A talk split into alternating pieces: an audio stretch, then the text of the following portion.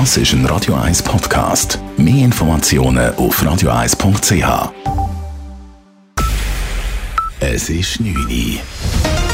Radio 1, der Tag in 3 Minuten. Mit dem Dave Burkhardt. Unbekannte haben die Bundesplattform EasyGov gehackt. Dabei könnten die Namen von bis zu 130.000 Unternehmen abgegriffen worden sein, die vom Bund Corona-Hilfen erhielten. Das Staatssekretariat für Wirtschaft SECO hat eine Untersuchung eingeleitet. Einzelheiten von Elena Wagen. Schon wieder ein Hackerangriff und schon wieder sind Daten geklaut worden. Wie SECO mitteilt, sind aber nicht mehr entwendet worden als eine Liste mit Firmennamen. Über diese Plattform haben im letzten Jahr auf dem Höhepunkt der Corona-Pandemie die Firmen Covid-Kredit beantragen nicht betroffen sind die Firmen, die den Kredit schon vollständig zurückgezahlt haben. Es sind auch keine vertraulichen Daten, wie zum Beispiel Bankverbindungen, Kontaktpersonen oder auch die Höhe des Kredits gestohlen worden. Elena Wagen, Radio 1. Gesundheitsminister Alain Berset hat sich mit den kantonalen Gesundheitsdirektorinnen und Direktoren über die weitere Impfkampagne und die geplante Impfwoche im November ausgetauscht. Der Bund unterstützt die Kantone bei der Information, Beratungsequipen und Impfmobilen mit knapp 100 Millionen Franken. Geld gibt es laut Berse aber nur für konkrete Projekte.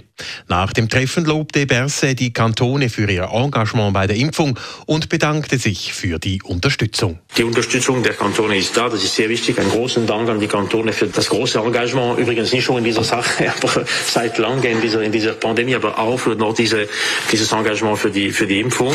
Und wir wollen da die Gelegenheit haben, nochmals gut informieren zu können und zu betonen, dass wir diese Pandemie nur gemeinsam beenden können. Berse rief zudem Ungeimpfte erneut eindringlich zur Covid-Impfung auf, auch vor dem Hintergrund, dass der Trend bei den Neuinfektionen in der Schweiz wieder nach oben zeigt.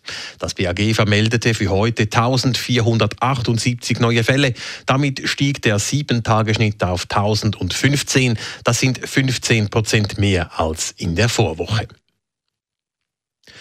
Der Energiekonzern Axpo fordert von der Politik mehr Engagement beim Ausbau der erneuerbaren Energien.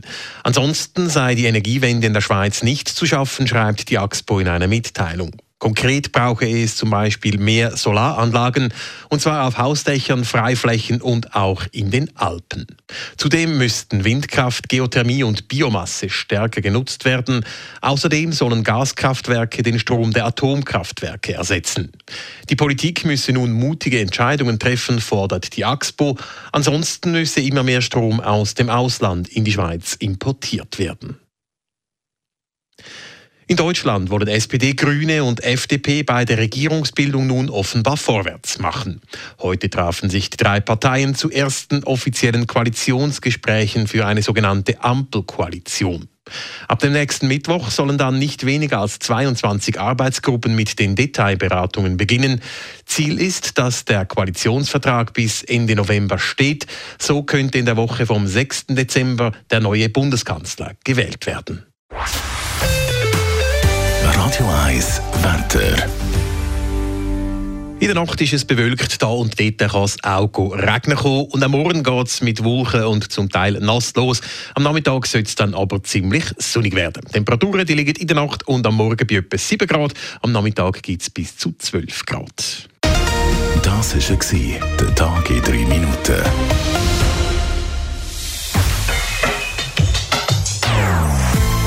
Non-Stop-Musik auf Radio 1. Die besten Songs von allen Zeiten. Non-Stop. Radio 1.